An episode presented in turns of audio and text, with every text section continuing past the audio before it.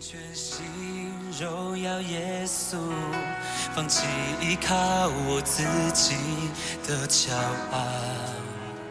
你的祝福无法测度，靠你能力，我能胜过世界。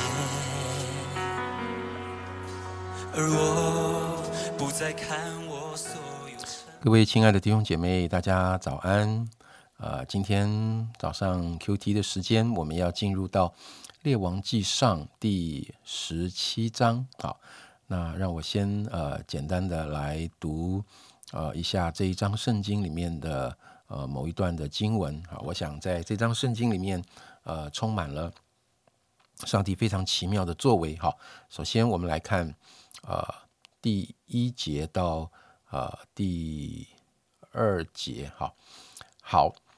激烈寄居的提斯比人以利亚对亚哈说：“我指着所侍奉永生耶和华以色列的神起誓，这几年我若不祷告，必不降露，不下雨。”耶和华的话临到以利亚说：“你离开这里，往东去，藏在约旦河东边的基利溪旁，你要喝那溪里的水。”我已吩咐乌鸦在那里供养你。于是以利亚照着耶和华的话，去住在约旦河东的基利溪旁。乌鸦早晚给他叼饼和肉来，他也喝那溪里的水。过了些日子，溪水就干了，因为雨没有下在地上。呃，在列王记下第十七章呢，呃，在这里先知奉差遣。呃，去做了一些的呃事情。首先，呃，伊利亚他去面对亚哈，去告诉他一件事情，就是在接下来的这几年，呃，北国啊将要遇到这个旱灾。这个旱灾并不是一个呃只是天然灾害的一个概念。这个旱灾有一个很重要的目的，就是要让亚哈王以及呃他的大臣，让北国的百姓。知道一件事情，就是他们生活所有一切供应的源头到底是谁？到底是谁？所以这里以利亚说：“如果我若不祷告，必不降露，不下雨。”啊，如果不降露、不下雨，代表啊就干旱。干旱以后，呃，农作物也就不会有收成。这重点不是以利亚很厉害，他一开始说的：“我指着所侍奉的永生的耶和华，好来启示。”所以，呃，以利亚要表达的是，他要借着祷告这件事情，借着他的祷告这件事情，让以色列百姓知道，我们生命一切的源头是神。啊，如果他不祷告，就代表呃神不供应，神不供应的时候，你做什么都没有用。呃，当时的百姓他们已经是现在巴利崇拜很严重的一个情况。呃，他们把呃迦南人所拜的巴利当作是他们的供应者，他们认为，呃，他们农作物的风调雨顺，这一切都是因为巴利所带来的呃丰沛的这个雨水。他们想要去侍奉巴利，不是想要，他们已经去侍奉巴利。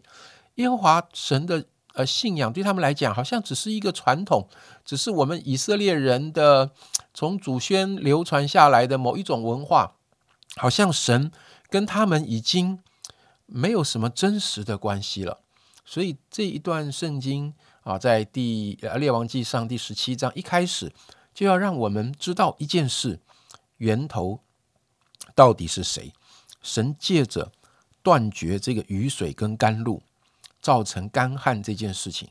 好来让百姓晓得他的心意，不是说真的就是很喜欢刑罚，很喜欢看人饥饿、受苦、死亡，不是的。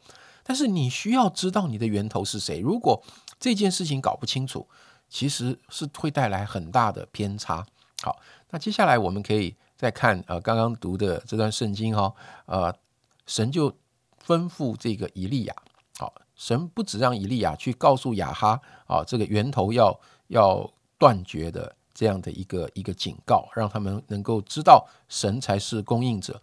接下来，神就告诉以利亚说：“你要去哪里？”好，然后神还告诉他说：“我会吩咐这个乌鸦来供应你，每天早晚给他叼饼跟肉来。各位，这实在是一个让人很难想象的事情哈。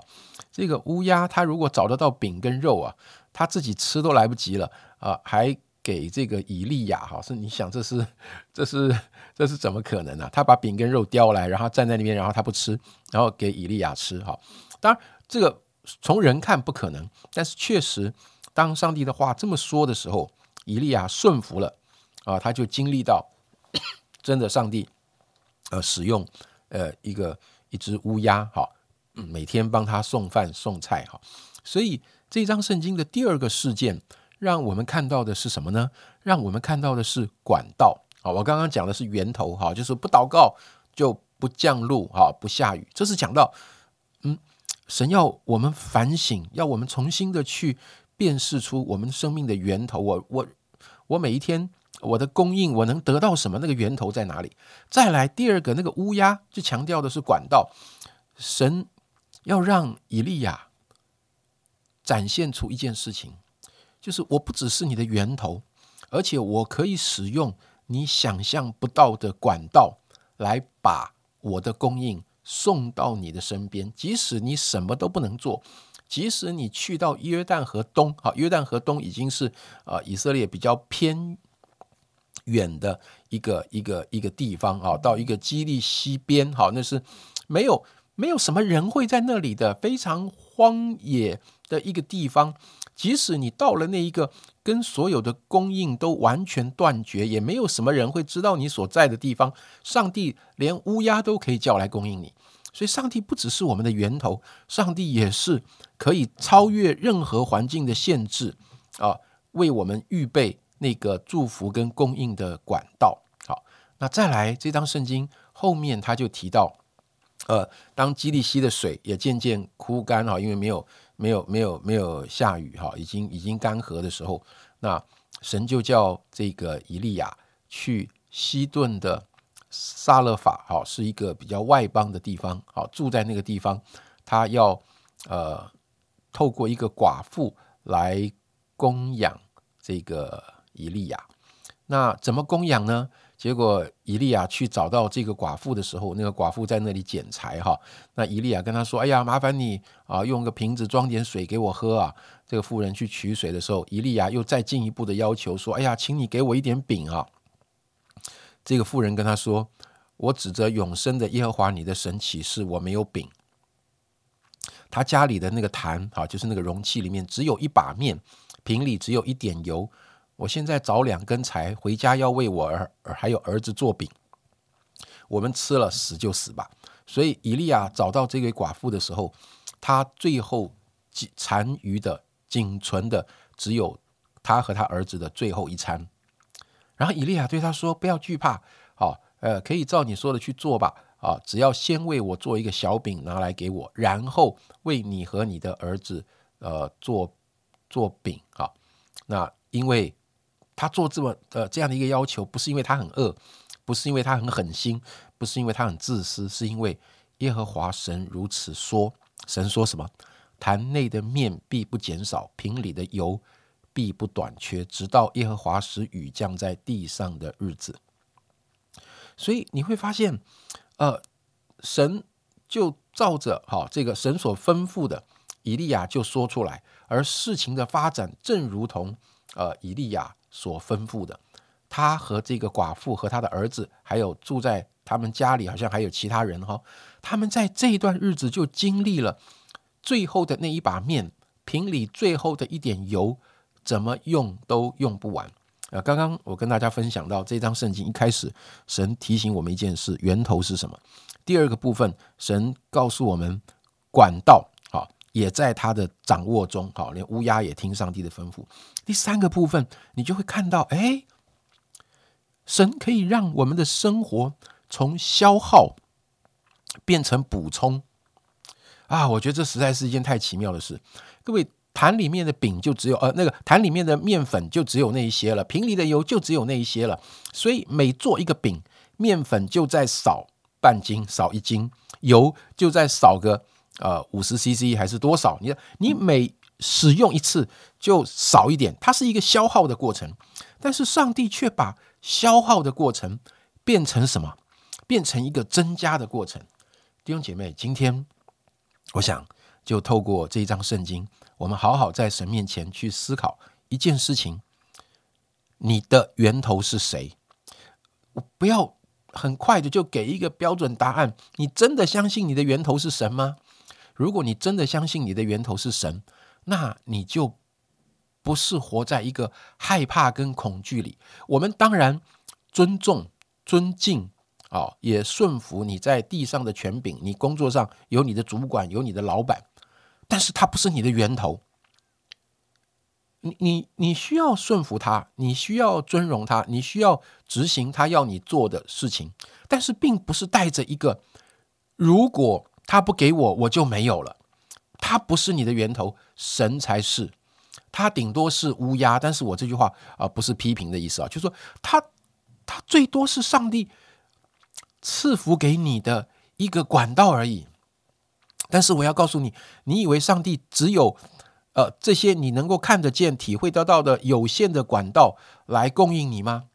在你看不到、想不到的地方，上帝可以用超乎你想象的呃方式来成为供应你的管道。最后一个就是，呃，看似啊，看似一个消耗的过程，但是最终却可以成为一个加增。跟祝福的过程，弟兄姐妹，不知道有的时候你会不会真的觉得好像每一天你都在被消耗？哇，上班很辛苦是消耗，哦，这个有的时候下了班，哇，有时候还有聚会，还有小组，哇，还要上课，还有什么？哇，我信了主以后，这个别人只要上一个班，好，那我还要上两个班，好。这个这个下了班以后，有的时候还有教会的服饰，好像是另外一份工作哇。有的时候在教会的服饰给你感觉好像那个困难度并没有比较少啊。弟兄姐妹，你觉得这对你来说是一个消耗，还是一个补充？我相信，我相信上帝在我们生命中可以做一件事，就是原本我们以为这是一个消耗的事情，但是在上帝的恩典里。却成为一个复原，成为一个补充，成为一个加添的一个一个一个恩典。好，那这是我觉得在今天啊，看见列王记上十七章，以利亚跟国王啊之间的互动，表达了神是源头；他跟乌鸦之间的互动，表达了上帝有可以差遣非常。奇妙超乎我们想象的管道来供应我们。他跟寡妇的互动里面显明了一件事情：上帝可以让我们生命中原本是消耗的，变成加增和祝福。你相信吗？我们一起来祷告。主啊，我感谢你。我相信以利亚的神就是我们的神。主不是将来，今天就是。我们要尊荣你，主，你就是我们的源头，你就是我们的供应者。主，我们不能说我们不会遇到饥荒，我们不会遇到困难，但是你仍然使我们能够在饥荒中存活。主啊，我要来赞美你，因为在我们想象不到的时候，你可以用呃呃超过我们所求所想的方式来供应我们。主，即使没有人知道我们的需要，即使没有人知道我们在哪里，没有人知道我们的状况。主，连乌鸦都可以被你打发过来，我要来赞美你，主啊！我也感谢你。虽然我们不断的看见自己的有限，而同时我们又看见，好像每天每天我都似乎在一种消耗的状态里。但是主啊，我要来赞美你，你可以让我们的有限，你可以让我们的消耗变成呃补充，你可以让原本是消耗的事情啊变成一个祝福的过程。感谢上帝，求你赐福在弟兄姐妹的生活中。让我们真真实实的啊来经历你，愿你呃赐给以利亚的信心，今天也照样激励我们。听孩子们的祷告，奉耶稣基督的名，阿门。